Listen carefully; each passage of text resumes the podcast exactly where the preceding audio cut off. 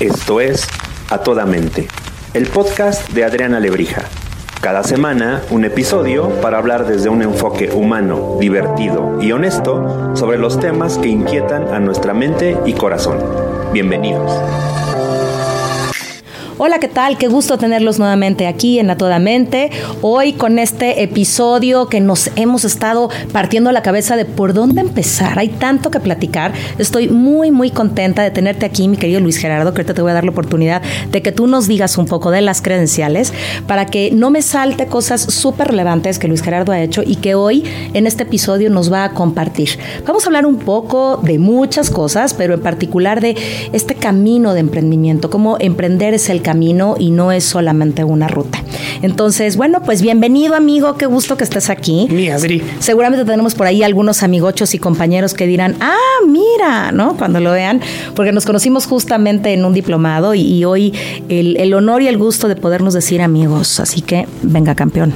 Eh, Gracias. Cuéntanos, cuéntanos un poco de ti. ¿Quién es Luis Gerardo? Cuéntanos. ¿Quién es? Mira, esa es una de las preguntas que cuando yo doy una conferencia, me considero de esas pocas personas que ha pulido un poco su definición de quién soy. Me encanta.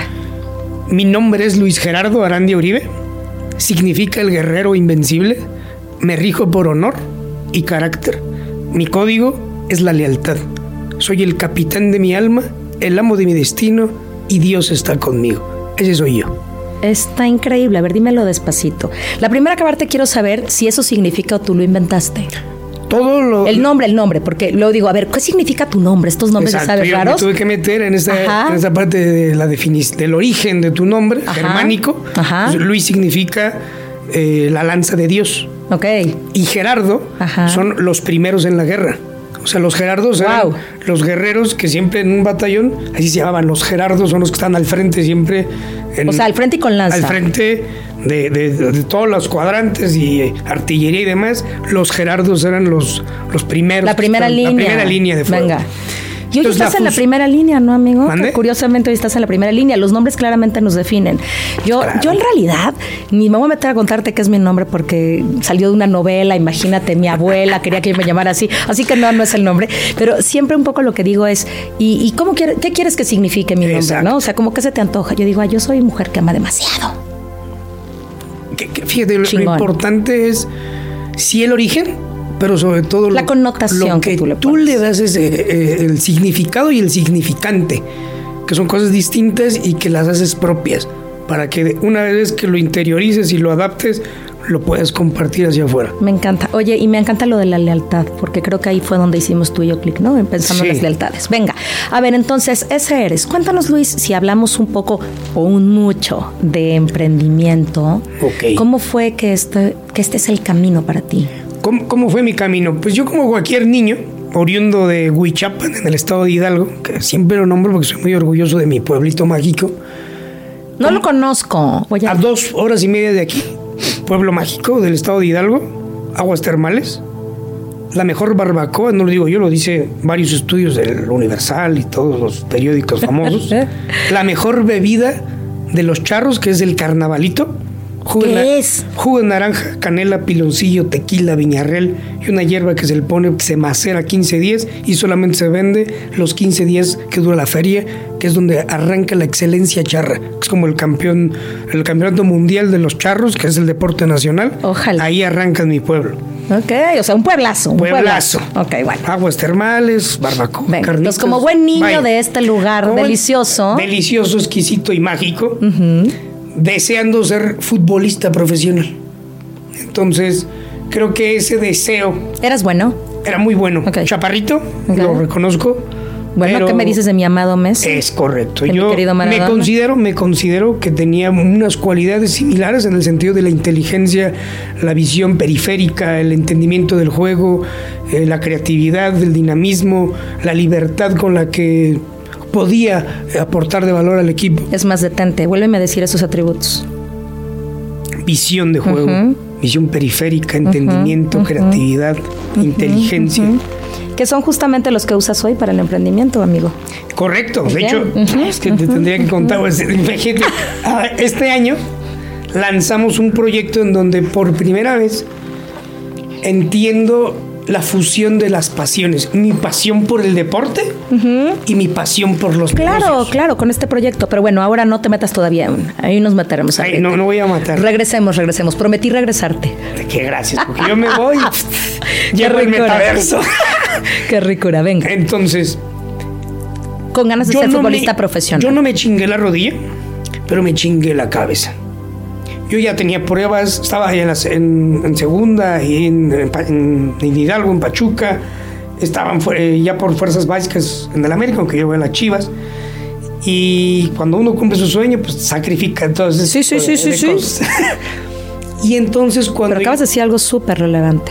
Y mira, si ahorita dijéramos fin, ya hubiera valido la pena, ¿estás de acuerdo? O sea, si la gente entiende que muchas veces no es que se chingue todo lo que ocurre alrededor, sino si te chingas la cabeza, se acabó todo, me encanta yo en mi, Durísimo. En mi, en mi salón, en el salón de clases, un amigo, un poquito pasadito de peso, jugando, la verdad no, fue con mala hazaña, me agarra del cuello y se resbala con una mochila. Entonces con todo su peso no lo controla y yo me caigo con él. Y ¿Cuántos años? Tenía como 10 ah, un año antes de entrar a la universidad. Como 17. 17 años. Y entonces eh, me pego en la testa, en la sien y él cae con todo su peso sobre mi cabeza. Yo ni me acuerdo de esto. Eh, pero me contaron. O sea, sí, pérdida de conocimiento y esto. Yo en Huichapán no es, un, pueblo que tenga muchas condiciones, y, pero nos queda muy cerca de Querétaro. Entonces me llevan y me trasladan a Querétaro. Yo, yo así despierto en Querétaro y el shock neuronal, que fue como se denominó ese golpe, me hizo que yo no reconociera ni a mi padre, ni en ese entonces ya tenía un hermanito menor que, tampoco lo reconocía. Solamente reconocía a mi madre y a mi hermano mayor. Y no reconocía ni a mis compañeritos, ni a la maestra de inglés, que fue en la clase de inglés que sucedió todo este show. Ah, pensé que iba a decir que fue tan importante en mi vida. ni a la maestra de inglés que cambió mi vida. Ok, no, no, no, perdón, perdón, me resbalé. Okay. Y, y entonces ese proceso en donde literal se me borró el cassette. Sí, claro. Fue un golpe muy duro tanto para mi familia como para mí en lo personal, porque yo estaba pues, en miras de trabajar ese sueño de ser futbolista y de darle para allá y, con toda esa ilusión que te genera eh, el sueño y que de la noche a la mañana no te acuerdes ni de tu familia, ni de tus amistades, ni de que jugabas fútbol. También jugaba boli. Fui seleccionado del estado de Hidalgo y fuimos tercer lugar en el nacional el deporte se me daba, me, fascinaba. Pero que imagínate que no puedas ni hacer un desplante, porque también estaba en la escolta y no podía hacer ni el desplante de la escolta. O sea, lo que no, lo que parece fue la coordinación motriz. Coordinación motriz, coordinación fina, recuerdos, el lenguaje. O sea, fue un golpe que lesionó varias, varias partes del cerebro. Fíjate, te voy a regresar tantito. ¿Sabes que cuando dijiste no me rompí la rodilla, me rompí la cabeza?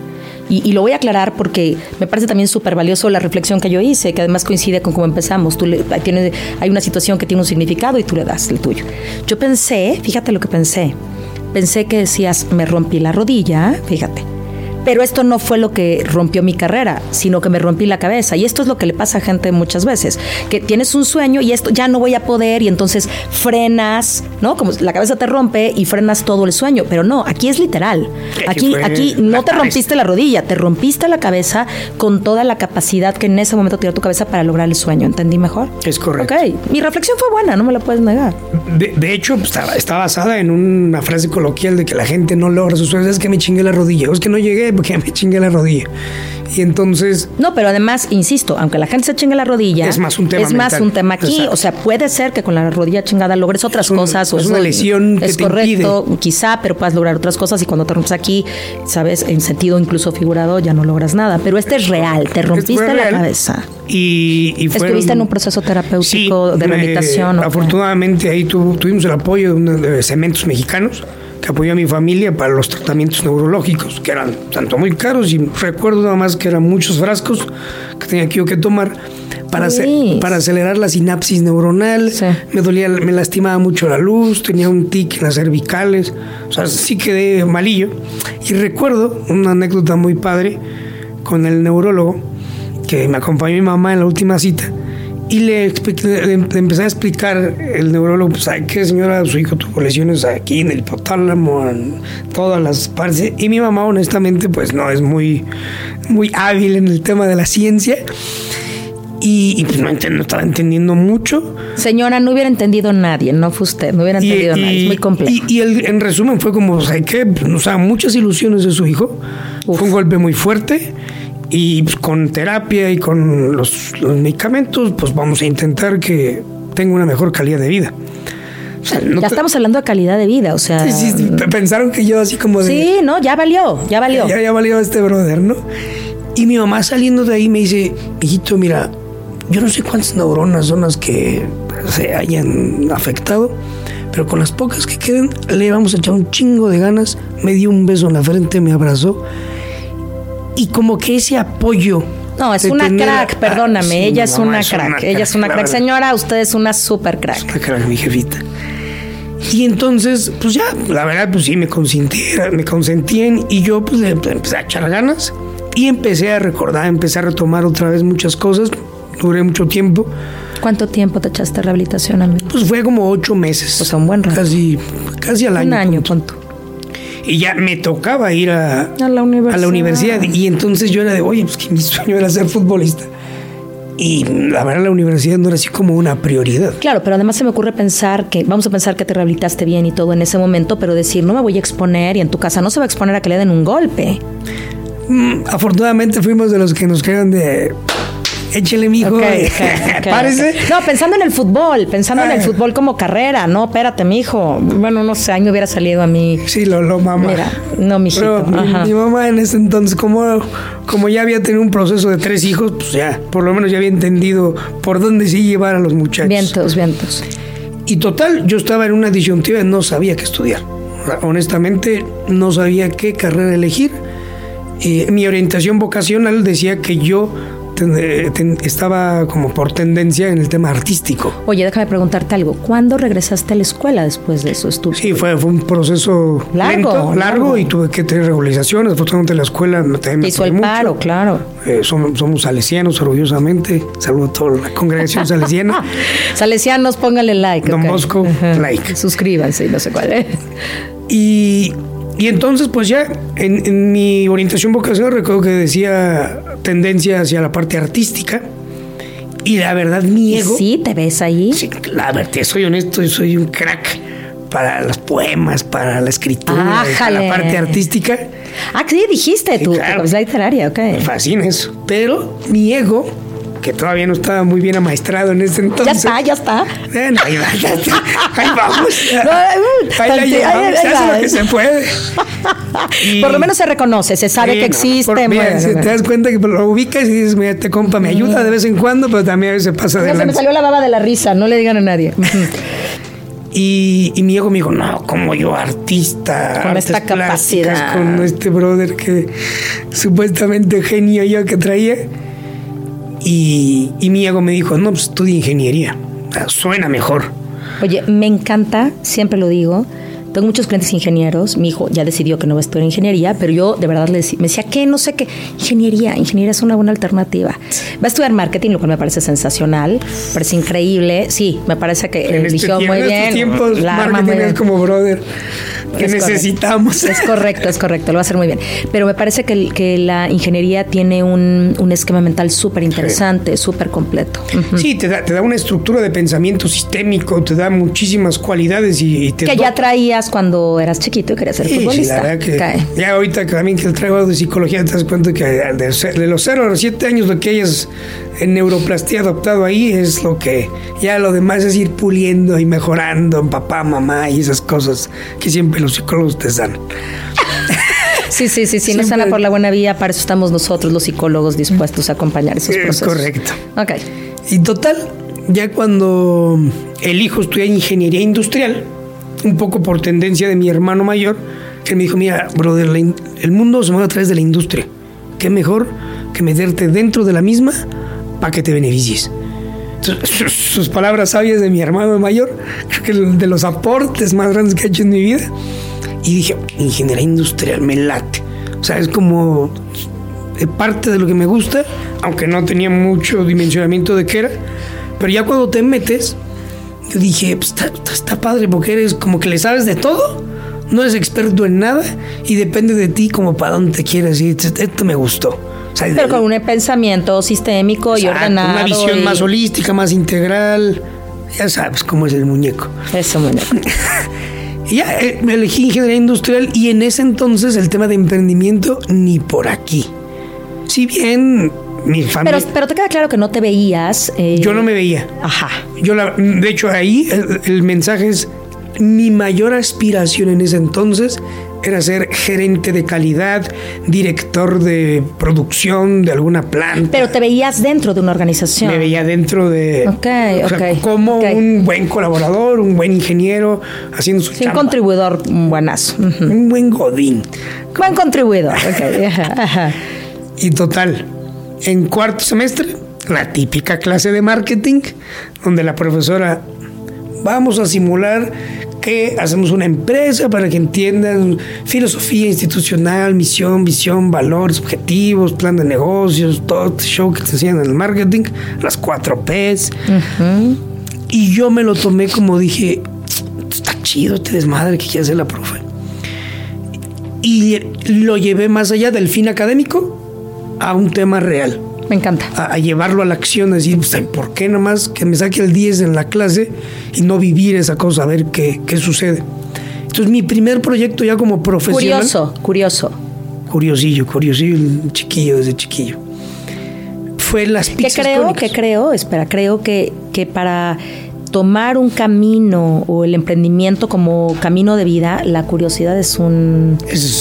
tienes que ser un niño con alma de grande o de sabio para recorrer los caminos del emprendimiento. Sí, necesitas ser curioso, porque si no te da la gana de explorar y de meter la mano y no medio sus, no, no te vas a meter. Que alguien más se meta y me diga para dónde. Sí, es correcto. Entonces curioso, dijiste, la voy a hacer. ¿Y fueron las pizzas? Pizzas cónicas. Eran unas, un barquillo como de helado, pero de masa de pizza, con las paredes internas con salsa de tomate y relleno volumétricamente con jamón, salami, pepperoni. Como un taco de pizza.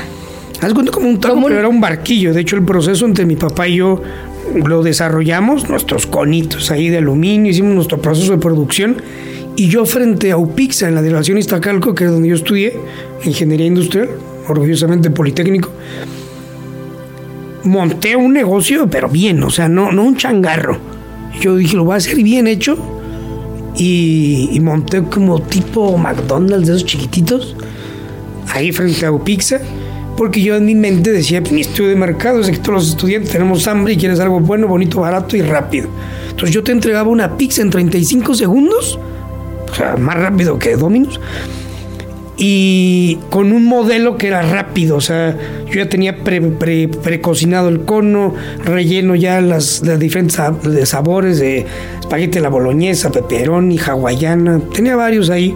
Tú además tú venías o me das una hawaiana y ahora el cono 35 segundos en el micro y ya el quesito que era de mi pueblo, riquísimo por cierto, o sea, te gratinaba y estaba bien rico, le echabas catsup y te lo estabas comiendo así a mordidas. Y te llenaba. Pegó, pegó. Pegó a tal punto que yo sin saber nada de franquicias, de negocios, de nada, yo logré poner tres puntos de venta, uno en Tultitlán, otro en, allá por el Precious de Catepec y el del Politécnico. Es que, ¿sabes qué? Es que creo que ahí está el punto, ¿sabes? Eh, te voy a compartir algo que me pudo haber encantado. ¿Te acuerdas esta película? Híjole, es que lo hago pésimo. Cuando quiero hacer estas referencias, nomás me meto un cabrón.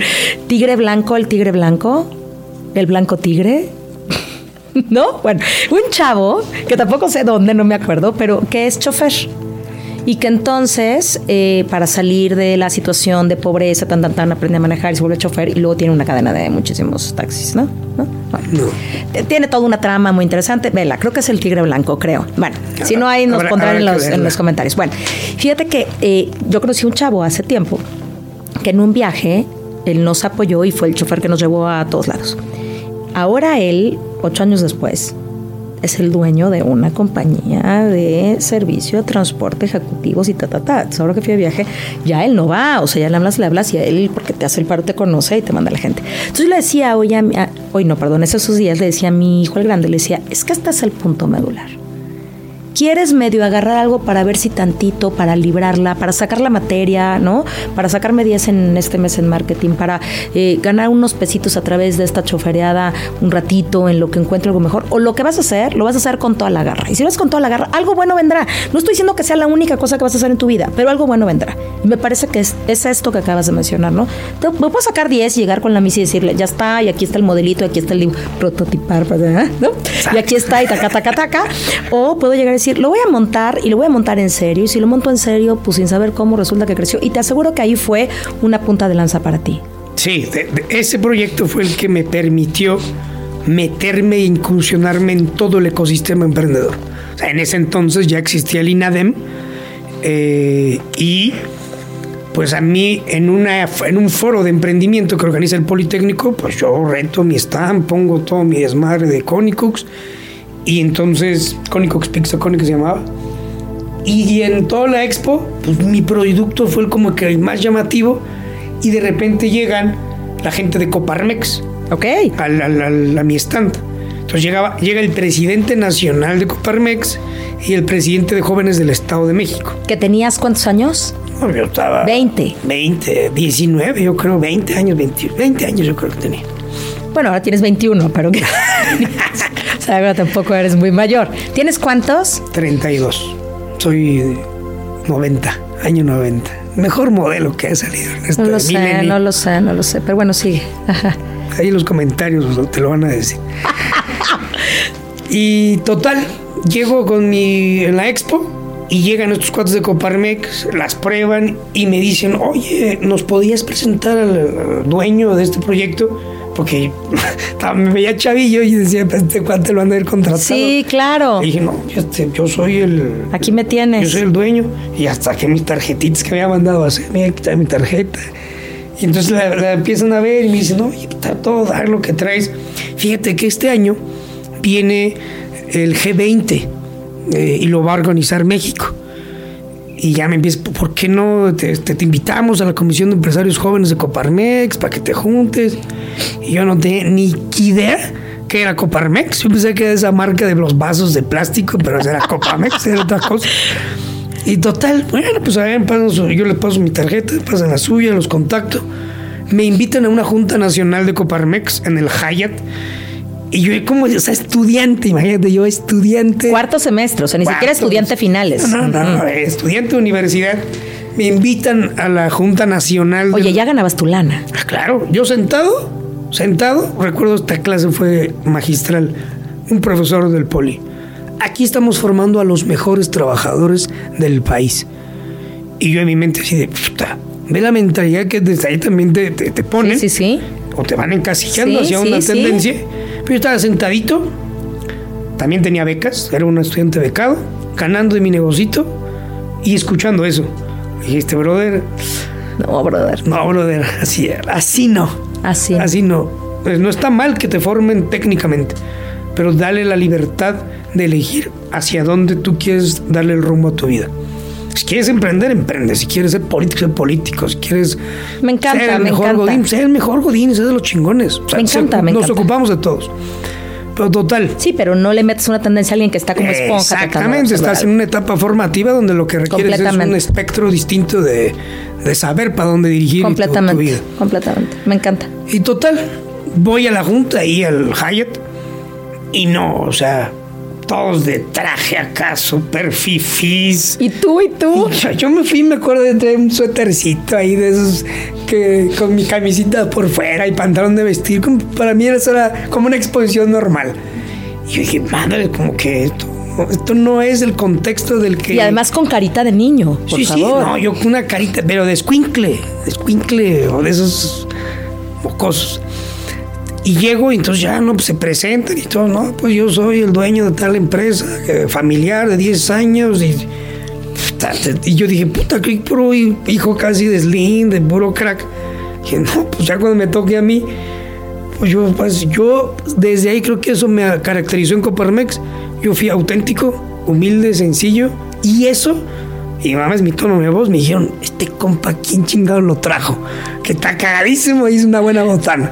Pero total, eh, me doy cuenta de un contexto distinto, de un estrato social diferente, de una visión completamente ajeno a, lo que yo venía eh, viviendo de vida. Sí, claro. Entonces me incursionó en Sangre Coparmex y ahí ya pues vas aprendiendo habilidades, competencias en ese contexto, vas mamando, como se dice eh, coloquialmente, anda entre lobos y aullará, aullar te enseñarás.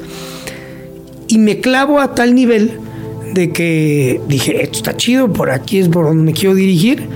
Me hago presidente de la Comisión de Jóvenes del Estado de México.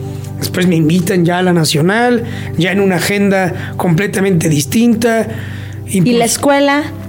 ¿Y las pizzas? La, fusionaba yo ahí, literal, a veces no iba a clases. Claro, oye, ¿las pizzas seguían? Sí, claro, no, pues claro que ese era el proyecto que en, tema de emprendimiento me permitía decir, ah, pues yo soy el dueño de este show y por eso puedo ser empresario. Por eso estoy aquí, por eso estoy aquí. Empresario joven aquí de Parmex. Pero ya después pues vas madurando, vas viendo otras oportunidades y dices, no, pues yo ya quiero hacer otro show. Y total, antes de ser presidente, yo me gané una beca para irme a España a estudiar, a terminar de estudiar ya la, carrera. Y me fui, me fui a, me fui becado. Y mi, y mi socio, que hice mi socio ahí en las Connie Cooks, no era el más inteligente ni el más bueno financiero, era el más burro.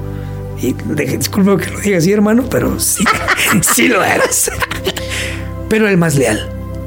Y para ti eso es un y hasta la fecha es mi brother, mi hermano, de hecho vive por aquí cerquita. Y para ti ese es un valor fundamental. Y para mí la lealtad. Yo prefiero asociarme con alguien que sea leal a un canillo que sea un crack, genio financiero y demás, pero que me vaya a dar la puñalada por atrás. Mil por ciento. Y total, eh, le digo, hazme mi tocayo, pero de apodo dicen el gato. Mi gato, tú, yo voy a España, este, voy a terminar de estudiar, tú encárgate acá de los negocios, porfa al dos meses que yo estaba en España me manda un Facebook, porque en ese entonces creo que todavía había WhatsApp. Oye, hermano, fíjate que se me está complicando la escuela, acá los negocios, no, me, no, me, está dando la vida, vamos a tener que cerrar uno. Bueno, pues se cierra, se cierra el otro. Yo estando allá, nada más sobreviví, regresé y se sobrevivió el, el, primero. primero y, y regreso, pero ese viaje a mí me ayudó muchísimo, porque... Abriste mente. Abrí una, me abrió la mente y me quité muchas caretas que te vas trayendo de la familia, de la sociedad. Entonces regresé como. No, es que lo dices sí, lo dices de una manera súper importante, porque lo que hace es justamente cuando hablamos de abrir mente, habla de eso, ¿no? O sea, salir de hasta aquí llego, hasta aquí se puede, este es, este es el límite, a entender. Pues en mi casa será este límite, pero el mundo es mucho más grande de lo que yo alcanzo a ver, claro. Y lo que me abrió más fue un mochilazo que me aventé. Me aventé un mochilazo politécnico de 23 países. Y llegué, o sea, yo hice lo que socialmente la gente dice, ¿cómo hiciste? Y lo hice. Me atreví a hacer cosas que la gente no se atreve para vivir una vida distinta. Y eso es parte de emprender. De entender en dónde estás parado, hacia dónde quieres ir y que aprendas a pagar el precio. Yo Acá de algo súper importante. Me encanta hablemos de los precios. Es que, ¿sabes qué? A ver, yo tengo 20 años. No, no, no, no, Déjame decirte que está carísimo. hasta, hasta donde esto te lo permita. Escúchame. Eh, yo tengo 20 años fuera de organización. Ok. No es cosa menor, o sea, casi casi tu edad, ¿no? Casi, 20, es un chorro. Bueno, tengo 20 años fuera de organización. Llevar 20 años fuera de organización no es cualquier cosa. No es cualquier cosa. Claro, pero además haciendo, aprendiendo, aventurándote, subiéndote las manguitas, o sea, sí implica eh, pagar precios y correr riesgos que no son tan fáciles de hacer. O sea, cuando a mí de pronto eh, la gente me dice, oye, pero ¿hiciste todo eso? Sí, no, qué bárbara. Y, en mí sale una nubecita de, es que cualquiera podría. El tema es que pagues el precio. Correcto un camino de emprendimiento tiene un precio bien alto. No digo que cualquier, no digo que los otros caminos no, pero la verdad, por ejemplo, hablemos de las vacaciones. O sea, decir, me voy de vacaciones desde el emprendimiento implica la lana que te gastas y lo que no generas si tú eres hombre clave, por ejemplo, o no fuiste a abrir otras cuentas o lo que sea, pero es, es un doble gasto. Correcto. Tú te vas de vacaciones dentro de organización y es la lana que te gastaste, pero tienes tus vacaciones. Tu chamba y la caja registradora en otra proporción, pero sigue sonando. Es correcto. Y aquí hay un precio alto que pagar y hay cosas que asumir y me parece que es súper relevante como, como asumir eso. O sea, y, y regrésate a lo anterior. Te aseguro que para que las pizzas jalaran, mientras otros iban de fiesta, tú tuviste que sacrificar algunas fiestas. Es correcto. ¿Estás de acuerdo? Y entonces, mientras tú tuviste que decir, yo no puedo ir. Y mientras me voy a jetear porque estoy en la cruda, claro, pues tú te tienes que levantar a ver que sí llegue la masita para los conos. O sea, entrarle es un trabajo súper fuerte, súper intenso y yo creo que es sumamente gratificante. Muy gratificante y sobre todo muy enriquecedor en el sentido de darte cuenta en un autoconocimiento hasta dónde puedes o cuánto más puedes llegar. te voy a hacer esa pregunta. ¿Tú tienes claro cuánto más puedes llegar? No. Me encanta. Es que ese es el chiste. Y me lo dijo mi padre. Ese es el chiste. O sea, no sé qué más puedo hacer. Mi padre es de las personas que dice, está cagadísimo. Pero hay, así como mi hermano mayor, son de esas frases que dices, esta está buena, esta está buena. Te la compro, te la compro. Si quieres llegar lejos, nunca llegues. Y yo no la entendía. Yo dije, no, hasta le dije, no, Mentalidad infinita, Pero mi rey. Brother, tiene razón. Si para mí llegar lejos desde aquí a la esquina, realmente llegar nunca llegues a la esquina y te vas a llegar. Mentalidad infinita. ¿Estás de acuerdo? si, llegar lejos es llegar, ya valió. Llegar lejos es no llegar. Es correcto. ¿No? Porque entonces se abre otra puerta y hay otro sueño y otro proyecto. Y creo que yo te lo comentaba eh, en algún momento. Yo cada año desde hace cinco, cinco, cinco o cuatro, la pandemia ya cuando fue, ay, mijito, 2019. déjame superar, déjame superar el pan. 19, 20, 21, 22, sí, casi cinco años. Cada año tengo un proyecto nuevo. Sí. Algo que le pongo nuevo a lo que ya hago, una puerta nueva que abro, algo, algo nuevo porque, pues el chiste es no llegar. Es correcto. Si llegaste allá, ¿qué? El chiste es no llegar. ¿Qué más sigue? ¿Con qué me va a sorprender? Y creo que ese es un punto importante. Ese es un punto que Entonces, dale. Si quieres llegar lejos, no llegues. Y entonces claramente no sabes para dónde vas. Estás, en esta vida, a ver, no, lo dije mal. No sabes hasta dónde puedes llegar. No sabes hasta dónde. Porque si, si sí sabes a dónde vas, claro. Hoy. De hecho, eso es lo que te da poder. El tener claro.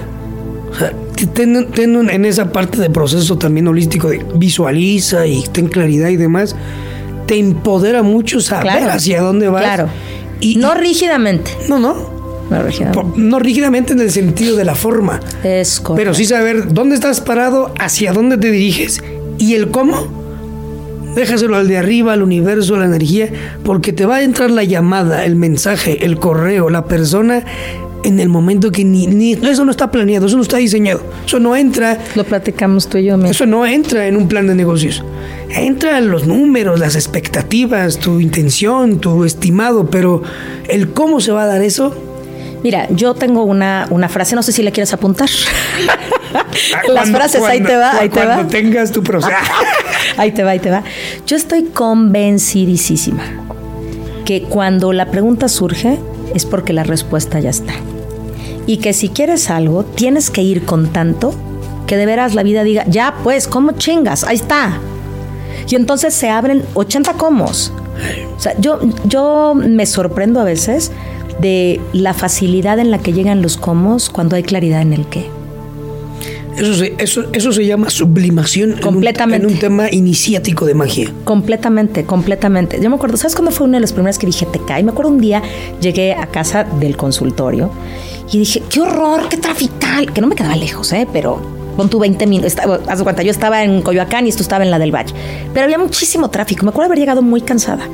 Dije, qué horror, es que estás por cerca y el tráfico. quiero un consultorio que me quede de veras caminando a mi casa, que si no agarre mi bici, pero mm, el ejercicio no es lo mío, entonces que vaya en tres minutos y llegue y que está facilísimo y a la vuelta a mi casa. Te lo juro, te lo juro. Diez minutos después, yo agarré el teléfono, abrí Facebook, me acuerdo perfecto, y un cuate rento consulta. Te acuerdo que dije, no es cierto. O sea, enfrente a mi casa. Yo tenía que cruzar una avenida. Le hablé y le dije, oye, lo quiero, neto. Es que no lo puedo ver, es que lo quiero ver hoy. Porque todavía probando yo la vida de Lo dije ahora. Me dijo, bueno, órale. Fui, ese día lo renté. Decía, de veras, cuando la, o sea, la certeza y la claridad está, no hay manera del que el cómo no llegue. Claro, claro que es una sublimación mágica, sin duda. Entonces, Coparmex, Coparmex, aprendo, deshago, desarrollo habilidades y competencias. Te vas a estudiar Europa, se, queda una se queda una sola de las pizzerías. Es que cuando antes estaba ahí, yo daba una conferencia de ese viaje y duraba tres horas porque te platicaba todo lo que hice, todos los precios que pagué estando allá para conocer 23 países con 18 mil pesos de presupuesto. Y todo lo que tienes que estar dispuesto a hacer para que eso suceda. Pero pues, aquí no es el momento. pero, yo creo que podrías contármelo y si Es más, de hecho, hay un amigo que estamos haciendo unos foros, probablemente los más grandes de Latinoamérica en Colima. Y él es el que una vez cuando lo conocí le dije, quiero que produzcas un, cortometraje, largometraje, película, como chingado se llame, de, esta experiencia que yo viví allá. Porque está. ¿Y por qué no? Ok, platiquémoslo, veamos qué hacemos con eso. Eso, te digo, esto sí es como para una microserie, porque está buenemérrima. Bueno. Pero de ahí rescato una cosa. Creo que toda la, la mayoría de las personas hay un punto en el que estamos sobreviviendo. Y yo ahí estaba todavía en una etapa de sobrevivir y lo que me sucedió en Finlandia, que me perdí en el bosque en Tampere, a 42 grados bajo cero y sin ropa de nieve. Chinga.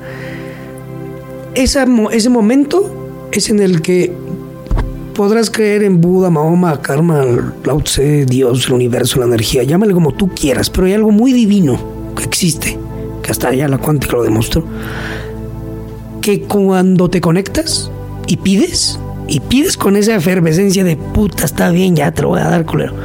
Sí, ya, por favor, ten, ya, güey, pues, Y luego en un momento de desesperación, de casi vida o muerte, yo le dije, dámelo, o sea, sácame de aquí y, y, dame la oportunidad de dejar de sobrevivir para comenzar a vivir. O sea, hay una diferencia entre el sobrevivir y el vivir, el disfrutar y tener esa capacidad de asombro de volver a ver una pinche noche que se caigan las hojas de los árboles, un amanecer, eh, los fenómenos naturales y no solamente estarlo tomando fotitos de edificios y arquitecturas padres, que también lo disfrutas, pero... Te entiendo perfecto lo que dices. Esa conexión que hay, que te permite fluir de una manera distinta, cuando yo regreso a México, y ahí fue cuando me hice presidente de jóvenes y me empodero y voy a cambiar a la juventud y el bono demográfico. impulsamos la ley del emprendimiento, el Instituto Mexiquense del Emprendedor allá, aldeas emprendedoras, la primera comisión de niños empresarios. Yo carbo. Esa me urge que me cuentes, pero bueno, será en otro momento, porque acuérdate que tengo uno de 10 y ahí traigo unas ideas. Pues, eh, se me ocurrían 10 mil madres. Y afortunadamente, Lalo Torres, el presidente del centro en ese entonces, amigo y socio actual, me dio esa libertad creativa y de operación para decir, oh, rífate como el santo. Otra vez, visión sistémica y creatividad, que con eso empezaste. Visión, sistema, libertad. Sí, que con eso empezaste, cuando hablabas de estas capacidades que tenías eh, deportivas. Y yo creo que ahí hay un punto. Es que yo creo que hablamos hace ratito de ser curioso, ser creativo, eh, aventarte y también como benditos estos momentos, que creo que todos los tenemos, cuando decimos, o sea, todos los que nos dedicamos a esto y, lo hacemos bien y en forma, ¿no? De decir, no, esto no es para sobrevivir. Esto no es para sobrevivir. Y, de verdad lo digo con, con mucha humildad y hoy sentados en el privilegio de que funciona. Es correcto. ¿Sí me explicó? Porque hay gente que, De que valió la pena y la alegría. Funciona pero, pero es una convicción súper profunda para irte al emprendimiento y asumir el emprendimiento como camino, decir, yo no voy a sobrevivir. O sea, no voy a ver para cuánto me alcanzan estos dos pesos, no voy a ver cómo los estiro, sino cómo genero más. Hace poco le decía a una amiga, me dijo, bueno, es que tú sí puedes. Y le dije, tú también. No, güey, porque yo tengo un sueldo y llega hasta acá. Pues mi reina, haz otras cosas y genera más. Si no, entiendo que no, no se trata de, decir voy a dejar mi trabajo, no es para todos, también entendemos que hay estructuras y no es para todos, pero no puedes decir sobrevivo con esto, ¿qué más vas a hacer? O sea, ¿quieres más? ¿Qué más vas a hacer? Pero me encanta porque eh, creo que es algo que deberíamos, así como ese maestro en el poli que dijo, estamos formando a los trabajadores, ¿no? Eh, deberíamos transmitir mucho todos aquellos que estamos en caminos de emprendimiento este mensaje de qué vamos a hacer para verdaderamente vivir. y no quedarnos en la postura de sobrevivir. Y decías esto de las fotos, de disfrutar los momentos. a mí me pasa y te entiendo perfecto porque yo soy muy mala, por ejemplo, para grabar. O sea, es decir, cuando, ay, ay ve nada más el atardecer y grábalo. O sea, lo agravo así, o sea, lo hago pésimo. Porque un poco lo que estoy pensando es, es que yo me pierdo el momento por estar buscando que quede bien encuadrado, no sé cuál sea la palabra correcta, y entonces en verlo en un espacio de un teléfono, en lugar de verlo en su esplendor. Y creo que un poco es eso, ¿no? Como, como soltar el marco y entender que hay tanto que hacer. Y otra cosa que decías ahorita que, me gustó mucho y quisiera rescatar, que tiene que ver con el pensar en grande. Y si hago esto, y si también esto, mira, no importa que tengas dos mil ideas y cuajes una. El tema es, sigue teniendo ideas. El tema es cuando no hay. Entonces, bueno, y si ahora, y si no sé qué, y si él no, ándale pues, y es, ándale pues, pero que la cabeza esté buscando dónde hay oportunidades, porque este mundo está profundamente lleno de oportunidades. Y, fíjate que eso de la oportunidad a veces se traduce en un fracaso. No importa. Y, y en México o Latinoamérica, o tal vez, no sé, en Occidente, el fracaso ha estado estigmatizado y ahorita afortunadamente ya lecturas han influenciado. Vamos mejor, ¿no? Vamos mejorando. Pero todavía el fracaso es, o sea, el que te digan eres un fracasado, eres, te eres un pendejo, brother. Claro. Y, no, y no debería de ser así. Además, además, párate ya fracasé una vez. Yo tengo gente que le digo, ¿y por qué no lo intentas? No, güey, yo ya lo intenté una vez y me fue de la chingada. ¿Y, quién te dice que en el primer intento te salió de poca madre? O sea, hay a quien sí, pero dos, tres, cuatro, muchas, pero no es el primero, ya salió. Si salió, qué padre, pero, pero ¿y dónde está la posibilidad de rescatar este aprendizaje para hacerlo mejor la siguiente? Claro. Cuando analizas, yo creo, a los max, a los mayores genios que han pasado por, por es, cuando los estudias ya con un tema histórico, de devenir histórico, dices, es la historia de un fracasado. Correcto. Y, además de un, okay, de un fracasado, de un loco, de un necio, de un... Terco, necio, testarudo. es más, algunos tenían pedos mentales y dices, brother, a pesar de eso, este cuate muerto lo recuerdan. Sea, algo bien hizo. Claro. Después de todos esos fracasos. Claro. Que hubo una cosa que eclipsó todo ese fracaso.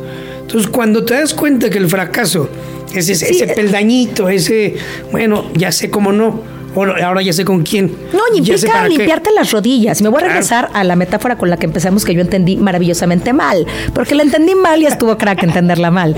Porque yo pensé que, ¿te acuerdas? Que sí te habías roto la rodilla, pero que la cabeza no se había roto todo. Y creo que ahí está el tema. O sea, creo que para aventarte en el camino del emprendimiento, se te van a tener, se te van a romper o raspar las rodillas, los codos, te vas a romper la trompa, pero la cabeza no te la puedes romper y el corazón no te lo puedes romper porque es lo que te va a dar la fuerza para decir, si por ahí no es, vamos a buscar por dónde sí es. El emprendimiento es un camino de necios también, ¿no? De, sí, de Testarudos. Testarudo, creo que también. Resistencia. Resiliencia. Resiliencia y cada uno le mete sazón. Perseverancia. Muchos le meten disciplina, hábitos. Híjole, yo creo que la disciplina es, para mí es. Para mí, el, factor que diferencia un emprendimiento de otro es la visión. O sea, un cuate con visión. O sea, pues, el emprendimiento para mí es tan abierto porque el emprendimiento no es nada más hacer negocios. Hay emprendimiento político, hay emprendimiento social, hay emprendimientos deportivos, académicos. El emprendimiento es una cualidad del ser humano de iniciar, de arrancar algo. Y donde tú enfoques esa energía, ese esfuerzo, si en tu camino es algo de hacer negocios o proyectos, que a todo dar. Sí, el emprendimiento, el emprender es el surgir, el hacer que algo, claro, algo que, algo que surge. Yo creo que la visión es, es medular, sin duda a ver, ¿tú qué opinas? Te voy a echar ahí un trompito. Pero estos dos, que, estos dos de pizzas que se cerraron, ¿no falta un poco de disciplina? Claro, a ver, a ver, es que es, que llegas, pero mantenerlo. Eso es lo padre de fracasar, de darte cuenta no solamente de, a ver, falló por qué, por el modelo de negocio, por el sistema, por tu indisciplina, por tu necedad basada en el ego, porque hay necedades que dices, aquí es bueno ser necio, pero está basado desde mi amor, desde el, desde el, tesón de decir, yo no voy a dejar que este, esta llama se deje de avivar.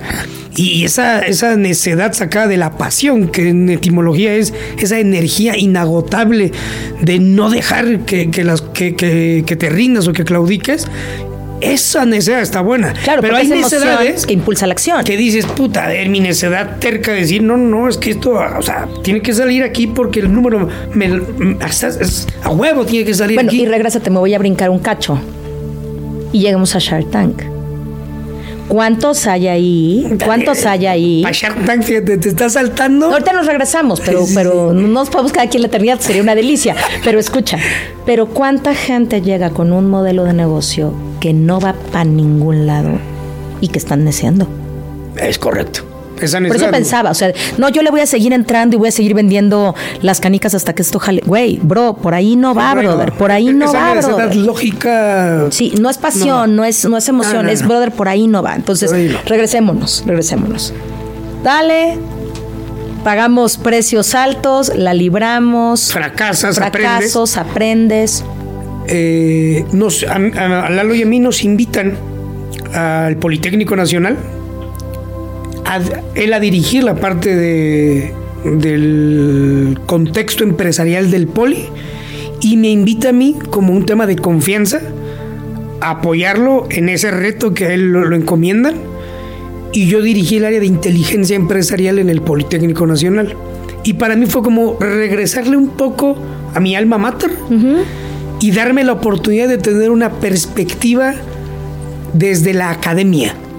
Ya traía la parte empresarial en Coparmex desde joven y estuve seis años por allá haciendo locura y media y a la fecha sigo siendo sangre Coparmex. Y, en ese entonces, que fue un año de estar en el Poli, tener esta perspectiva académica que tanto en Coparmex como en el Poli siempre se tuvo la agenda política muy, muy de la mano, muy concatenada. Entonces cuando yo salgo del Poli, yo ya traía una visión académica, empresarial, política y naturalmente la social se va dando desde ese sentido de responsabilidad social, ¿no? Pero, pero entender la, la, sociedad civil organizada como tal son cosas distintas y esa visión más holística, más integral, más sistémica, cuando yo elijo emprender con todo este bagaje de decir, creo que ahora sí ya sé cómo, cuándo, dónde, con quién, por qué y para qué. Y entonces cuando das esa decisión, yo, yo renuncio al poli y digo, yo voy para esto. Es que yo, yo, yo, yo soy burócrata, yo soy funcionario público, y lo mío es emprender. Y elijo y voy a Puebla a levantar capital para un proyecto de reciclaje. Y ese momento cambió otra vez mi vida. Porque cuando alguien lo privan de su libertad y te secuestran tres días en un lugar donde Ájale. no tenías ni por qué estar, ni por. O sea, no es como dices, puta, yo, es que yo, no tengo por qué estar aquí.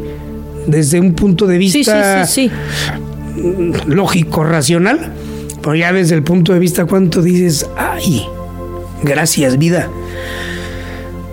Pero también el proceso es doloroso en el sentido emocional. Por ¿Cuántos días? Tres días, en el cual estás a esto, a este movimiento de que se quiten tus sueños, tu vida, pero que en ese momento mi ego, estaba muy peleado con mi padre, yo lo único que quería era tenerlo ahí para decirle, perdóname, gracias, te amo y me gustaría sanar esas relaciones familiares humanas, que si alguien ahorita tiene bronca con su papá o su mamá, o sea, póngale pausa al podcast, márquele y dígale gracias, discúlpate y ten una relación sana con, tu, con tus padres porque vale toda la maldita pena.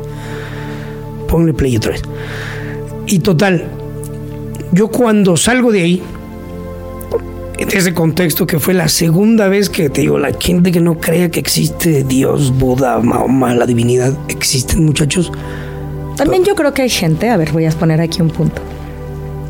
También puede ser que tengas un ángel de la guarda que trabaje horas extras contigo, como yo creo que yo tengo uno conmigo. Yo creo, en todo eso que digan, lo creo, pero más allá de creer, cuando lo vives, cuando vives la experiencia sobrenatural y dices, ah, cabrón, esto, esto está locochón, yo le dije, ya me sacaste de sobrevivir y, comenzar a vivir. Ahí era ya entendí el pedo. Sácame de esta, sácame de esta. Y la que me ponga la vida, me la pela, la que sea. Pero, sácame, de, esta. Y cuando sales de esa situación, también, hay un proceso. No, a ver, claro, obvio. no, no, no, a ver. Ponerte mil curitas, no salía para nada, me daba miedo, no salía ni al oxo. No, no, no, está a eso es un proceso muy caro. con mi mamá, con mi papá, comidita, rico, casa, como estaba como ido, pero llega un punto en el que alguien, esos ángeles guardianes de la vida, me regala un proceso de estos del coaching que ya lo había tomado. Pero me dijo, brother, ya sé que lo tomaste. Esta es la conversación cuántica. Por favor, tómalo. Te va a ayudar. Y la verdad, a ver, y, déjame decir algo. Y estos procesos no es ya lo había tomado. O sea, es que el proceso del desarrollo humano y el trabajar en ti es una constante eterna. Es correcto. Total, me doy la, me doy la oportunidad de vivirlo. Pero a ver, regrésate eres víctima de este terrible secuestro. La inseguridad en México. Y después de tres meses, de tres días, gracias a Dios, la libras. Te digo, si te cuento eso, me va a tardar más, pero el, momento en el que nos dicen, ya ahí encañonados, eh, cuando escuchen que se vaya la camioneta, vayan chingar a su madre. ¿Cuánto 36 segundos de chingar a su madre? No, nosotros contamos mil segundos más estábamos ahí porque fue con, mi cuate, en ese entonces mi socio que tenemos ese proyecto. Recuerdo que está ahí tirados en un baldío. Eh, nos agarramos como de la mano así y contamos un montón hasta que un perro callejero fue lo que nos, como nos levantó. Obviamente él estaba golpeado, yo igual, nos abrazamos, estábamos descalzos, nos habían quitado cinturón, zapatos, nos traíamos el pantalón, la camisa, echamos a correr pero justo cuando nos abrazamos y nos echamos a correr para buscar una, una avenida y sobre todo una carretera y se a pedir pero que nadie se para. Párense de verdad. Hay veces que la gente requiere el apoyo. Pero total. Yo siempre pienso eso, ¿sabes? Sí. una vez, déjame decirte algo. Yo una vez iba con una amiga en Tijuana y le dije, párate, y me dijo, no me voy a parar porque puede no ser cierto. dije, entonces le vamos a hablar ahorita a la policía. Yo no iba en mi coche, yo iba manejando. No, y yo, pero me puse intensa. Hablemos a alguien y digamos que ahí hay alguien. No te puedes parar, ok, pero habla por favor y digamos que hay alguien. Yo no sé aquí a dónde. Y lo, y lo hicimos, porque no puede ser que la gente no, no ayude. Ajá. Muy poca gente tiene ese nivel de conciencia. Total, saliendo de eso, de ese estado mental, emocional. Le trabajas, te apapachas, ta, Ahí es, ese. Si te das cuenta que tienes 32 años y como, pero es como, son como 32 años perro. Sí, sí, sí. Ok, ¿Serás alma vieja? ¿Eres alma vieja? Soy alma vieja. Soy yo un creo niño, que sí, ¿no? Soy un niño con. No, pero yo creo que eres alma vieja, ¿no? Sí, sí. viejísima, mira. Si sabes quiromancia. Ahorita me dice a mí, yo no sé, yo no sé, pero si eres de. Sí, seguramente eres alma viejísima. Ok, y luego. te recuperas, sales y dices, dale. Y en, es, es, el momento en el que también tu familia te dice, no, ya, o sea, búscate un trabajo como tu hermano, como tu primo, como tu familia, Godín, mi familia, comerciantes algunos, pero ninguno con ese contexto sí, empresarial. Sí, sí, sí. Y es cuando dices, no, de hecho, ahora tengo más pinche claro qué chingados hacer y cómo hacerlo. Y en ese entonces estaba el, el proyecto más grande en la historia del país, que es el nuevo aeropuerto de Henry Peña Monster, ahí en Texcoco. y era el proyecto, o sea, en toda la historia del país, ni el ferrocarril de Porfirio se comparaba con la magnitud de esa mega obra de seis pistas con todo, la verdad desde mi punto de vista, un gran proyecto, mucho lujo, yo sí hubiera bajado muchos lujos, pero en la funcionalidad y en la visión estratégica de convertirnos en un polo económico, teniendo al al comprador más grande de vecino, mar por izquierda, por derecha, toda Latinoamérica para nosotros, y ser un aliado estratégico comercial, ese aeropuerto detonaría derrama económica a nivel macro, muy fuerte. Pero más allá de ese análisis rápido. Viste, nada más, nada más te regalé un suspiro. Sí, te voy a decir, te voy a decir por qué. Porque cuando un amigo. De... ya no te vayas, ya no te vayas, no te vayas al aeropuerto. Ya no me voy al aeropuerto. No, no, porque nos vamos a ir allá. Yo quiero saber por qué, qué pasó con eso. Ah, pues es que está. además de que era un super negocio, ah, a la gente que estuvo inmersa ahí. Mm. Había muchos mitos y leyendas que, era, mm, ni siquiera no se estaba haciendo y que pero la gente que estaba metida ahí, ya seas minero, transportista, tenías contrato directo. ¿Tú estabas metido ahí? Yo empecé cuando un amigo me invitó, me quitaron todo, empecé de cero, de la nada, literal, ni 10 pesos. Después del secuestro. Sí, sí, sí, y volver a emprender, volver a empezar. Eso es algo que también la gente tiene que entender en el camino del emprendedor.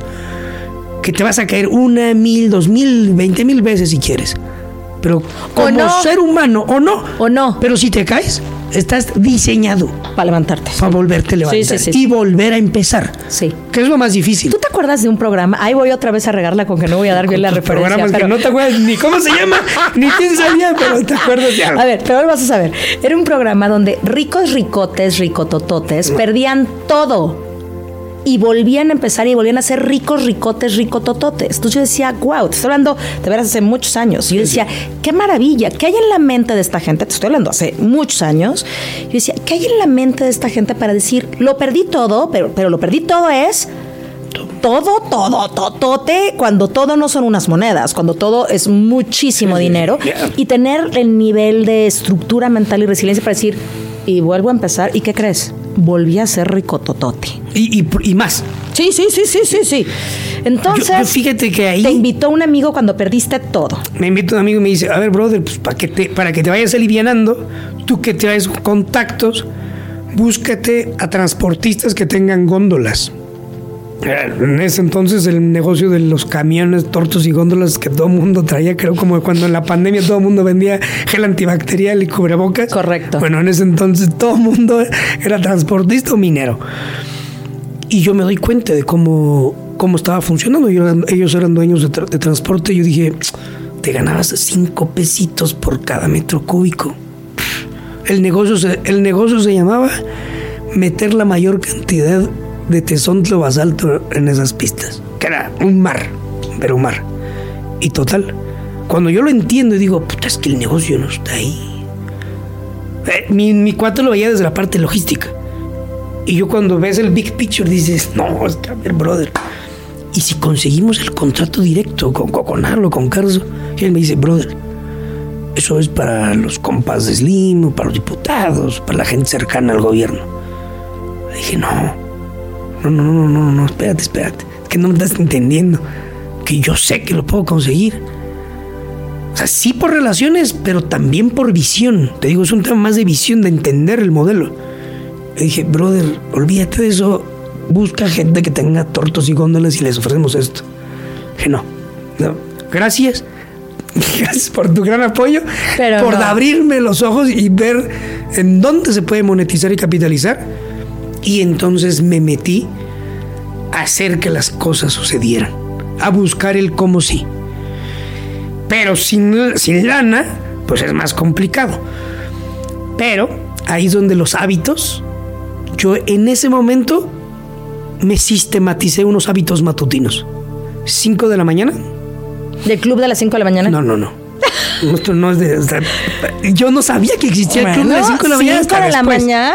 Pero hasta después es que, escuché que existía el club de Robin Sharma a las 5 de la mañana. Yo me levantaba a las 5 de la mañana porque mi mamá se levanta a las 5 de la mañana.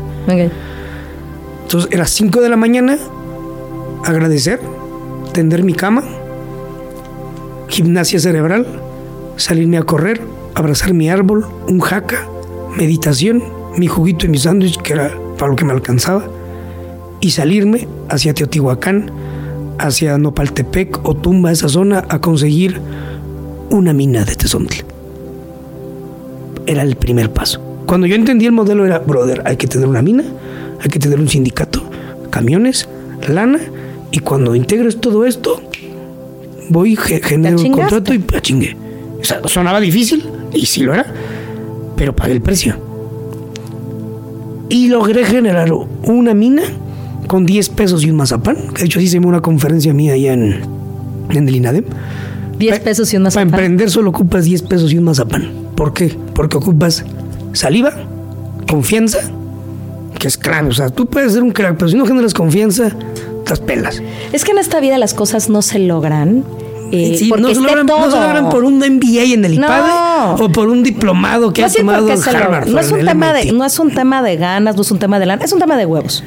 ¿Es un tema de huevos? ¿Sí o no? La neta. Y cara de hombre dijo, mi tío. no, no, no, perdóname, no, somos bigotones todos, pero a ver, bueno, tantito, tantito. digo, eso, lo dice, eso lo dice mi tío. Pero sí o no. O sea, no es un tema de que tenga todas las circunstancias para que las cosas ocurran. Es un tema de que tengas todas las circunstancias para que las cosas ocurran. O que muchas veces, aunque entiendes que no tienes todo, no, pero esto es tenerlo todo, Rey. Ah, bueno. Sí, eso, por eso me, Cuando entiendes que lo único que ocupas es entender que respiras y que tu corazón palpite, es que tú tienes todo. todo es posible. Por eso decía, a lo mejor no tienes todos los recursos, pero tienes todos los recursos. Es correcto. Si tienes todos los recursos. Entiendo el punto. Mil por ciento. Claro, habrá que ver si, si te alcanza la pasión, la energía, la visión, si estás dispuesto a pagar el precio. Habrá que entender todas esas cosas, pero de que de entrada lo traes, lo traes. Aprender a capitalizar tus relaciones. Eso es. Mil por ciento. El mundo es un mundo de relaciones. Y siempre he pensado algo de ver qué opinas. Se queja de eso la gente que no las tiene. Justo. Sí, cuando a mí llega alguien y me dice, no, bueno, es que a fulano lo pusieron, porque claro, es amigo de tal, digo, te, apuesto a que si tú fueras el amigo de tal y te hubieran puesto, no dirías, no, amigo, gracias, porque, pues no, te toca Luis, dirías, gracias, güey. O sea, quien se queja de sus relaciones, de las relaciones de otros es porque no las tiene. Es correcto. Entonces, dale, un mazapán, 10 pesos. Bueno, eso, con eso negocié la, mina, De, allá en Nopaltepec. Después, ocupabas que un sindicato de, o sea, no crees que el de la sección de aquí, o sea, los líderes nacionales de los sindicatos eran gente de esas de esas Hasta ahí, mal encaradas. De esas, ajá. Y pues negociar con es complicado, la verdad es complicado. Sí. Pero total, se dan las cosas, hacemos que suceda y entonces tenía la mina, el, abanderamiento del sindicato y ocupabas tener eh, los camiones, lana para empezar y negociar el contrato ya sea con Coconal o con Garzo. Ya sé que se va a acabar el tiempo, pero. No. Ah, bueno. Escúchame, no, nomás nos van avisando. nos van avisando. ¿Cómo vamos? Tú tranquilo, tú dale, tú dale, tú dale. Pero ahí te va. Logro todos esos check, check, checklist. Me siento ahí en el polígono en Texcoco y cuando el, cuate que empieza a checar mi documentación, es cuando te enteras de que pues, muchos habían echado sus buenos este, moches como desafortunadamente en este país se manejan muchas cosas y cuando lo haces por la derecha, derecha la flecha y by the book, que te tardas más tiempo, pero te sientes con la dignidad de decir, pues yo cumplí con lo que me hay de decir la lista, está todo el show. Bueno, tuve que pedir prestado una empresa constructor o transportista que cumpliera con ciertas cosas del IMSS, o sea, todo un cúmulo de documentos para hacer que eso sea posible. Y cuando yo tenía el contrato, veo los seis ceros y le pedí dinero prestado a mi madre. Cuando salgo de ahí, se me salió una lágrima y dije, ¿lo logré? Le hablo a mi cuate, el que me dice, enfócate en los camiones, y le dije, oye, si yo te presento un empresario que tiene contrato directo, metes tus camiones en la mina, brother, sin, bronca, pero esos contratos solamente son para los sindicatos o para tal. Mucho gusto. A y, yo le dije, no seas malo, ¿dónde nos vemos? Y me citan el Sambors, allá de Iztapalapa. Y ahí voy en chingata ya. Llego, yo traía mis, esa, esa, carpetita, yo la traía, creo que me dormía con ella. le digo, seguro que si te presento a quien tiene el contrato directo, tú vas a poner todos tus caminos que tienes ahorita, todos saco mi hojita y le pongo el contrato. Y los números que él tenía de, nada, es que están pagando tal, y esto pagan por metro cuadrado, por metro cúbico. y esto por basalto. Es más de lo que tú decías. Y no te voy a dar cinco. O sea, era mi brother, fue el que me ayudó. y de ahí empezamos. Yo con eso me capitalicé. Fue muy buen negocio, era muy rentable eso pero entendí que yo ni era constructor, ni era minero, ni era transportista, ni mucho menos. Pero aprendí. Pero eras visionario. Curioso y creativo. Curioso, creativo y visionario. Disciplinado, visionario. Y cuando me capitalizo todas estas ideas que traía de, emprendedor romántico, que también el emprendedor a veces es muy romántico. No, no a veces, no a veces. Y es bueno. Necesita ser romántico. Es esa dosis, pero también hay que equilibrarlo. Pero es que sin romanticismo, a ver, sí hay que equilibrarlo, pero quiero rescatarlo. Sin romanticismo se, se acaba, porque entonces se tienes. muy frío. No, y además te van a decir que no se puede y vas a decir efectivamente no se puede. Necesitas esta dosis de amor romántico para decir, pero si yo lo sigo haciendo, va a venir el universo y, se, Claro, claro, se va a lograr. Eh, y sabe rico cuando lo haces. Claro, claro, se necesita romanticismo, dale. Y empiezo a invertir, o sea, con lana, con tiempo aceleras muchas cosas que la mente tiene que es puta, ah, es que ya tiene eso, pero hace falta este show. Y ahí empecé a invertir en Practivite, que es el proyecto con el que salí en Shark Tank. Entonces, cuando me invitan a Shark Tank y paso todos los filtros. Cuéntame, ¿es invitación? Bueno, en mi, en mi temporada, que era la 3, eh, todavía tenían un grupo como de investigadores o de pues sí, como que analizaban los proyectos innovadores, porque les gustaban más los proyectos innovadores, y te invitaban a que pues hicieras todo el proceso de filtros de que ellos en ese momento determinaban cuáles proyectos sí pasaban y ya te, mandaban llamar para, para ir a grabar. Ahorita creo que ya hay un montón de ventanas donde tú te picas y ahí metes tu proyecto y ahí checas si les gusta y demás. En mis tiempos no. Y total, cuando te invitan o cuando me invitan, y paso el proceso, mucha gente dice, puta, ¿qué se siente ahí? Por la neta sí se siente como un poco como aquí, pero ya te acostumbras. ya cuando te tiene, pero ya pues, está en un set de grabación con luces, cámara y la gente gritando y el staff y el chichero y entonces pues como es algo ajeno a ti. Y sobre todo le quiero poner un punto medular ahí a ver si sí. A lo mejor es fantasía, pero saber que estas personas son las que mueven los hilos, de la economía y, son, y que entonces, claro, y que en esa versión tu proyecto puede irse a los cuernos de la luna o puede ser machacado, así como decíamos hace rato. Tal cual. Tal cual. mucha gente dice, son actores. No somos actores, somos de gente de a pie. Y que en ese momento es como el punto de decir, brother, ¿cuánto tiempo ha pasado? ¿Cuánta gente que emprende quisiera estar ahí? Claro, me parece que es una oportunidad. Y la vida te está presentando la oportunidad y depende de ti si la tomas y si estás preparado. Y entonces. Y de otros factores también se lo no, no, ¿no? o sea, va. es que mi historia está chida en ese sentido porque ah, ese día, no sé si se puede contar esto, pero creo que ya pasó muchos años. Que te firmas ahí. No, no, ten cuidado, no, no, cuídalo, cuídalo. Y te, te sientan en un lugar y ya ese mismo ese día graban 12 capítulos, punto. Y entonces, pues vas y conoces a los otros chavos que también fueron seleccionados y pues ahí haces networking y platicas y la fregada de tu proyecto y el mío. Y entonces cuando llegas en el set, están, te ponen así, este, en esta sesión van a estar estos cinco tiburones y tú ya ves, pues aquí a estar. Yo la neta iba por Elías Ayub, pero a mí no me tocó Elías Ayub en ese día. O sea, estaba Carlos Bremer, Marcos Dantus, Luis Harvey, Patti Armendaris y Rodrigo Herrera. Ah, pero puro fregón. Sí, me, tocaban todavía los, los cracks chidos, los, los, originales, por así decirlo. Y total, ya, y pone una lista de cómo iba a ser el orden. Y yo dije, no, pues que me toque como el cuarto, quinto, pues para ir aprendiendo de los otros, ¿no? A ver cómo les va. Puta, era el segundo. Yo dije, no, el segundo no está chido porque pues está, todavía ahí con el nervio. Y el primero era un cuate del TEC que traía un proyecto de romper digitalmente las botellas apócrifas o chafas, así piratas. O sea, tenía una aplicación y que veías si era chafa, destruía el código. Está medio mafufón. pero llega, él fue el primero y la verdad, mi respeto, porque con una seguridad, mucha soberbia y prepotencia mi compadre, pero se aventó. No, no, no, como si hubiera aventado un charalito ahí. Estos cabrones lo deshicieron, pero así gacho, y se molestaron y no, no, lo acabaron con preguntas, alborotó el gallinero sale. Y tú, Y, salió llorando el chavo y está enojado. Y dices, puta madre. Llevas tú. Ahí es cuando dices, no es este, actuado, es mucho menos. Y te toca a ti, dices, puta Ya los agarré, ya los agarré. Ya los agarras molestos y, y no está chido. Pero en ese momento es cuando me acordé lo de, ¿se acuerdan de lo del pinche secuestro? Cuando dije a mí, pónganmelos. Y en calzones. Así en mi mente dije, échenmelos. Ya.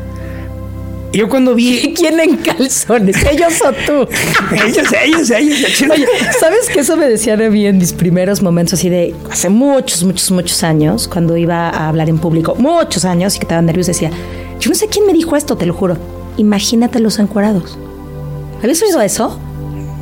o sea, no. Yo no sé si es una lógica o no, pero, pero, que un tema mentalmente igual y bajas mucho la guardia. Correcto, que en lugar de que los veas tan majestuosos, yo no sé si imagínate los encuadrados te, daría como alguna tranquilidad, pero decía, imagínate los encuadrados.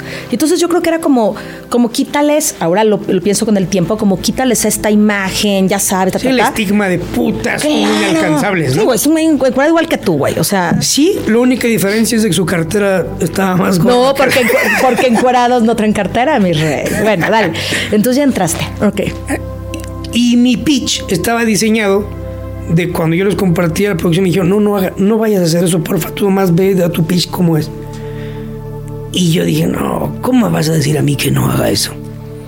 Si esto es lo que yo creo. Sí, esto es lo que yo creo. Claro, le voy a quitar power. Y yo, sí, sí, sí. Pum, yo me atrevo a hacer lo que mi mente quería hacer. Y fue todo un éxito. ¿Por qué? Porque entendí, entendí lo que al otro chavo le había pasado y yo jugué un pitch, se llama pitch de contraste, en el cual me vendí como, desafortunadamente el Politécnico siempre es como muy tímido, medio sonso para explicar y le faltan ciertas habilidades de, técnicas para hablar en público.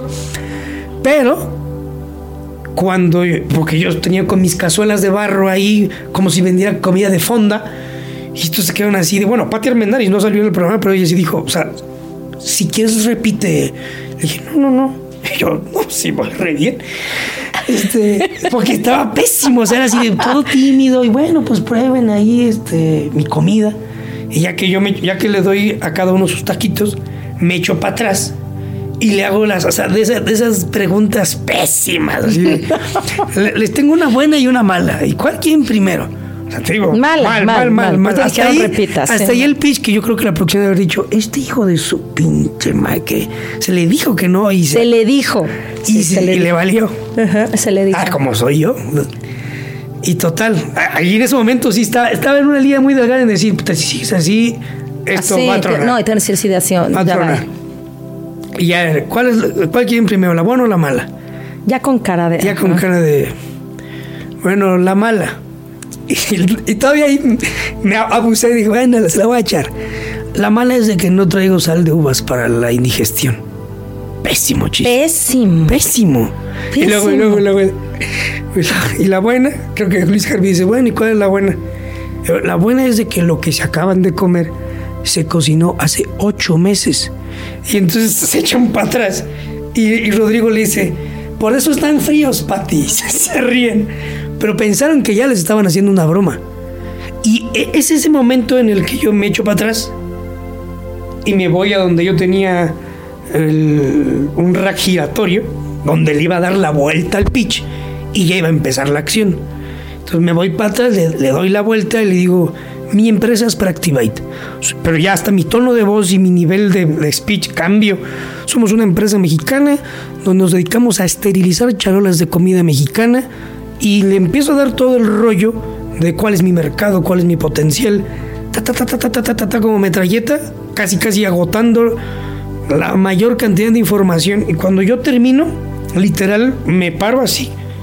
Como de, pues ahora sí, déjense venir. De Gerardo, de Gerardo. De Gerardo, de Gerardo, la primera línea, ajá, de Luis Gerardo. Déjense venir. Y la verdad estaba abierto a que me preguntaran lo que, lo que fuera, yo sabía el show. Y inmediatamente termino y Rodrigo Herrera empieza en la primera de, ya entendí, te ofrezco un millón y medio por el 35%. Y a partir de ahí los cinco le iban a meter, se empezaron a pelear entre ellos. Y ya tenías que decir, pues a quién, cada quien se ha hecho su. Te quedaste con Rodrigo, ¿no? Yo me quedé con Luis Harvey, Rodrigo y Patti, y ya después en el due diligence, este, pues las cosas cambian. Eso, eso sí no es, no es que ah, ya sales de ahí, hay un portafolio esperándote para ti. No, no, no. Y esto es lo que sucedió, pero la gente no sabe lo que verdaderamente yo aprendí ahí. O lo que yo logré en Shark Tank. La gente dice, ah, pues ganaste Shark Tank. yo gané sanar a mi padre. Porque ese día mi papá me había visitado en México. Y me acompañó al set de grabación. Se subió en la combi donde no te pasan por todos, como una ruta. Eh, un hotel por hotel van pasando. Mi papá se sube conmigo y yo hago el pitch con la filipina de chef de mi papá. O sea, yo soy ingeniero, pero me, me disfracé de chef que vendía comida. O vendemos comida. Y mi papá estaba en la sala de espera viendo todo lo que estaba sucediendo. Entonces, cuando yo salgo de. Ya cuando te dicen, pues ya, 10, 10 y 10, 15, 15, 15, haces el deal. Y los otros dicen, no, no, pues era el segundo. Y yo hasta empoderé a los otros que estaban detrás. Y cuando salgo, te entrevistan los de HCBC, que como una cápsula. Y uno del staff me dice, tu papá está llorando de felicidad. Y entonces cuando yo termino esa, esa entrevista, microentrevista que te hacen, mi papá baja las escaleras y yo eh, nos encontramos y nos fundimos en un abrazo en donde tu papá se siente orgulloso de su hijo, del éxito, de lograr, haber logrado el éxito, y yo eso que había tenido de, de, peleas que hemos tenido con los papás, o sea, fue tan padre que para mí cuando me preguntan siempre, oye, ¿qué? ¿Cómo? Cuéntanos de Shark Tank. Lo más bregón de Shark Tank fue yo haber sanado mi relación con mi papá y que hasta la fecha me sigue apoyando en mis locuras y en mis proyectos. Y eso es lo más padre de yo haber salido en Shark Tank. Y obviamente, pues también el exposure mediático y todas las partes eh, comerciales de, que conlleva el haber salido un programa de eso. Pero eso fue lo que más rescato de Shark Tank. Me encanta. Y derivado de eso, de mi salida en Shark Tank. Fíjate por qué guardé silencio, porque me parece que que el camino del emprendimiento está lleno de eso, de momentos de sanación, de reconciliaciones, de rupturas, porque habrá gente que no te acompaña en el camino. Eh, se va. Sí, y creo que, creo que es de las cosas más lindas también. Felicidades por eso, más que por Shark Tank, por, por haber sanado y recuperado y empoderado una de las relaciones más y eso fue mágico, porque después de eso,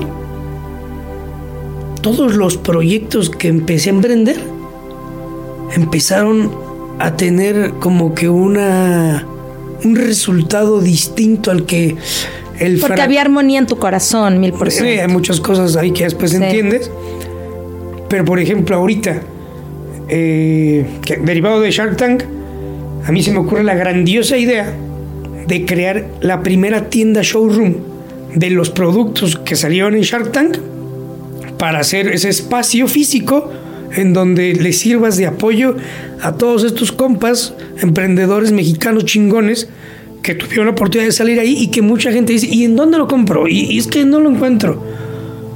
Tienda en línea o físico, ahí empezando a aglomerar. Y ya después me di cuenta que hay, mucho emprendedor mexicano que aunque no ha estudiado en Shark y tiene cosas bien chingonas, y dije, brother, pues lo abrimos a más emprendedores. Y hoy eres un facilitador de emprendedores, ¿no? y hoy, ya Marketank, que ahora ya es Marketank Corp, tenemos, creo yo, de los mejores ecosistemas de emprendimiento e innovación en donde le damos cabida a estos proyectos productivos de emprendedores mexicanos que salieron en Shark Tank y que también emprendedores mexicanos que aunque no han salido ahí, pero les damos un espacio de exhibición para que promuevan su producto en una tienda física y que les sirva de showroom, de dropshipping, de sucursal, punto de venta y que por la infraestructura del lugar habilitamos eh, una sala de capacitación de 30 personas en un tema híbrido y ya tenemos otras líneas de negocio.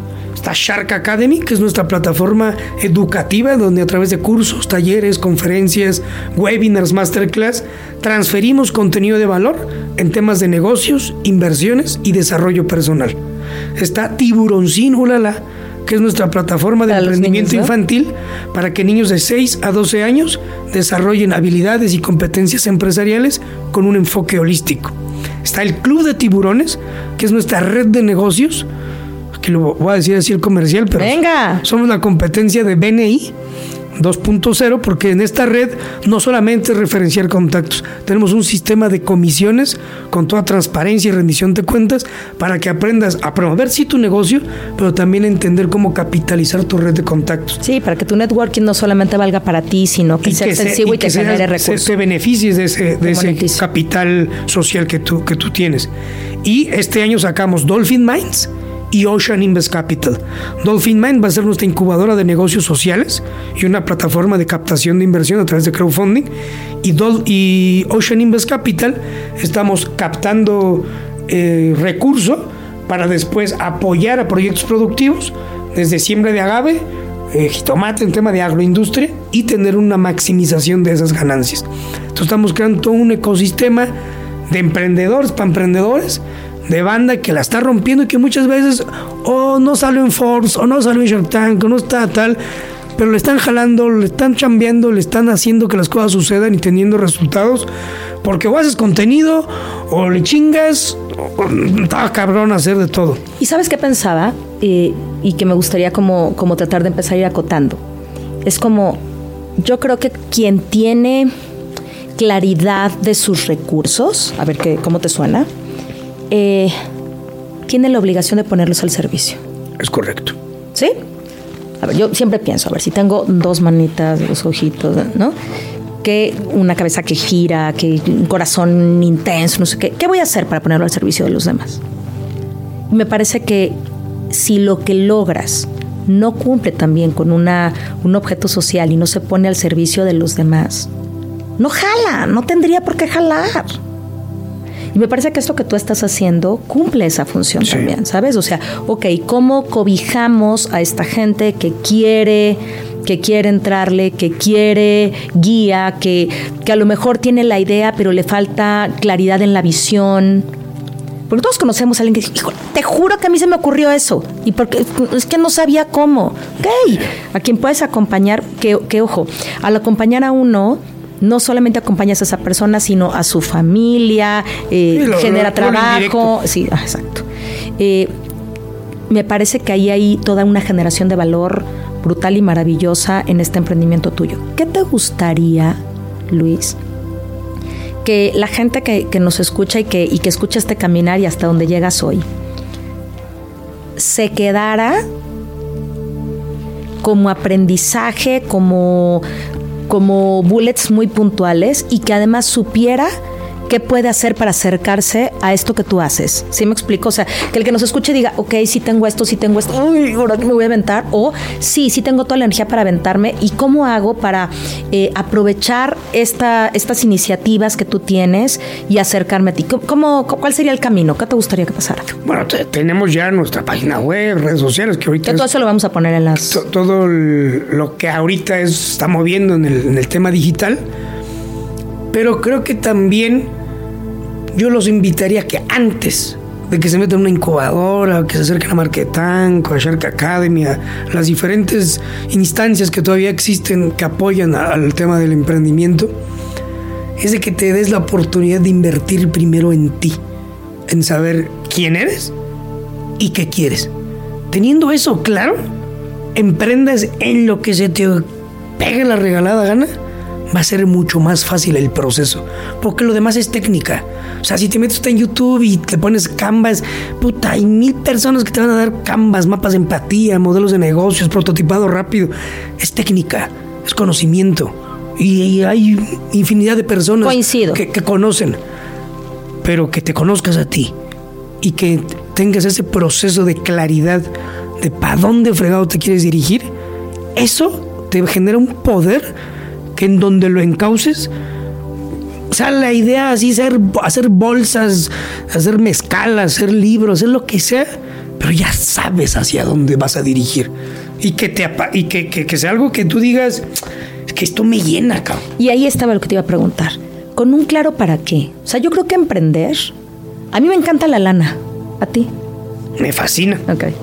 Entonces, a ver, sí creo que, la gente debe tener claro, si quiere arrancar un emprendimiento, que el foco no tiene que ser el dinero.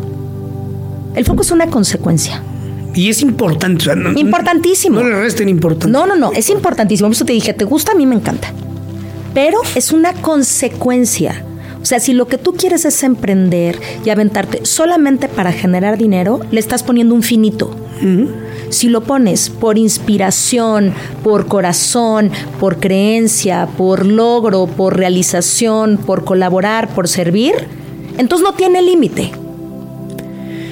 ¿Suena cursi o es real? Porque para mí es brutalmente real. O sea, suena romántico. Pero es brutalmente real. Suena romántico, pero ahorita te compartí que este año estamos lanzando el, nuevo proyecto en donde fusiono mi pasión por el deporte y mi pasión por los negocios, que es Grupo D por B, que es Deporte por Vida, que esta empresa, desde el naming, desde el naming, le, le quisimos dar ese toque de, bueno, hicimos post-its, hicimos un filtro, luego seleccionamos tres, nos pusimos cada uno de los que somos tres socios y caminamos donde nuestra energía y nuestra intención ahí separada. ¡Romántico! Le metimos ese romanticismo, esa magia desde el naming. Luego, las sesiones que hemos tenido de búnker hasta las 2, 3, 4 de la mañana para hacer la misión visión, para tener las palabras asertivas en la sintaxis, cuidando cada detalle. Nos hemos estado, por lo menos creo que llevamos ocho meses gestando esto.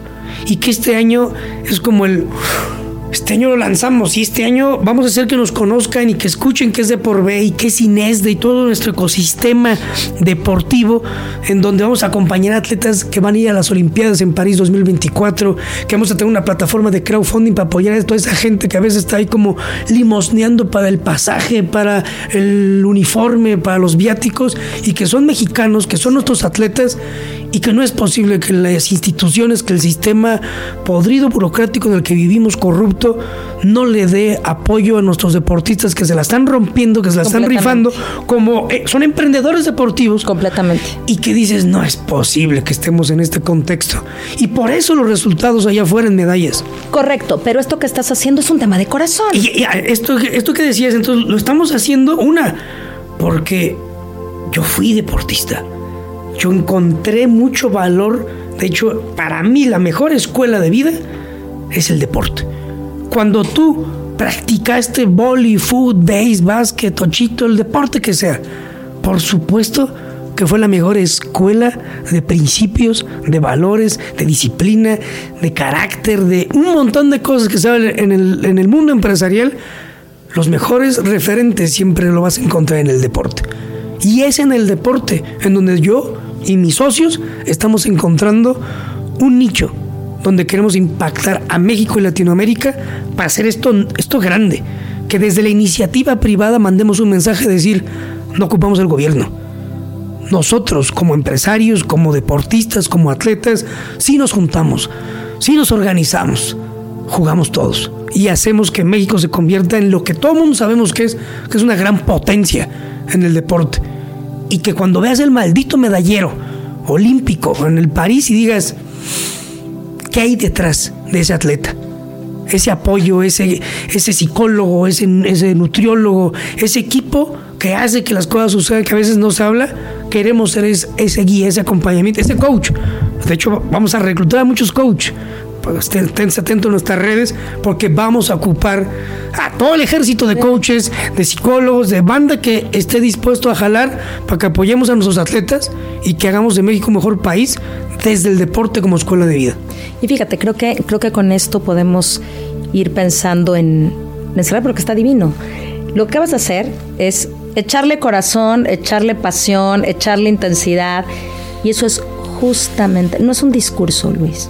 No se vive, eso, el emprendimiento lo tienes que vivir. Para mí emprender es vivir unos años, vivir, fíjate, vivir, no pensar, no. imaginar, vivir unos años como muchos no han vivido para poder vivir como muchos no pudieran vivir. Es, es, es pagar el precio. esa es para mí la mejor definición de emprender. Yo digo que emprender, voy a sumar a tu, a tu frase, para ir cerrando, y quizá diría que, o sumaría que emprender es atreverte a vivir como tú quieres vivir y al servicio de los demás. y ahí te va, ahí te va cuando emprendes, en lo que sea que emprendas, todos en esta vida como bien dices, tenemos casi todos los recursos. Y todos venimos aquí con cinco sentidos. Hay que aprender a vivir con otros sentidos. Sentido común, que es esa lógica básica que te permite discernir entre lo bueno y lo malo, lo correcto y lo incorrecto. Sentido de oportunidad, que aprendas a identificar las oportunidades y si es necesario, provocarlas. Híjole, ahí ya está. Pero sobre hay que provocar oportunidades. Que estés preparado para tomarlas. Tercero, sentido del humor.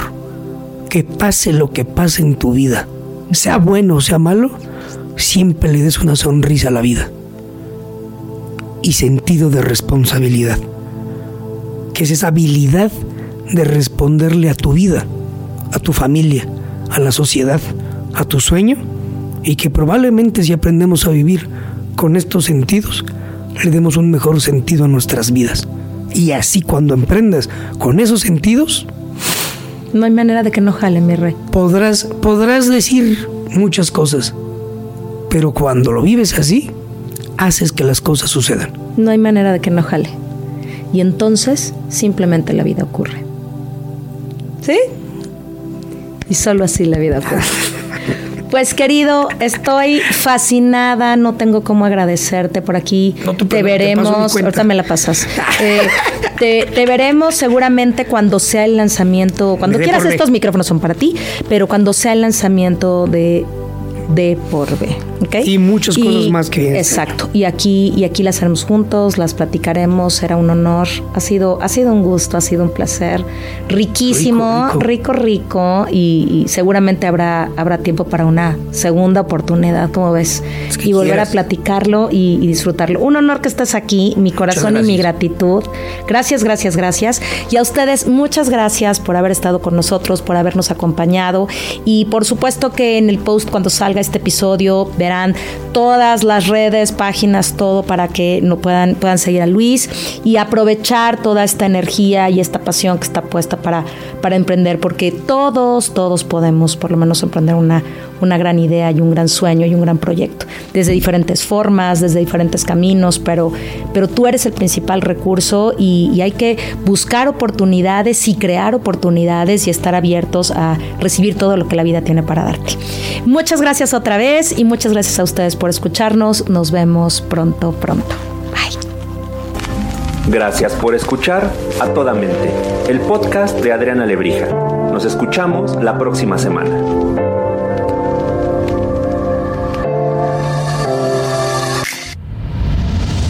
Esto fue una producción original de Podbox. Suscríbete y escúchanos en todas las plataformas de podcast.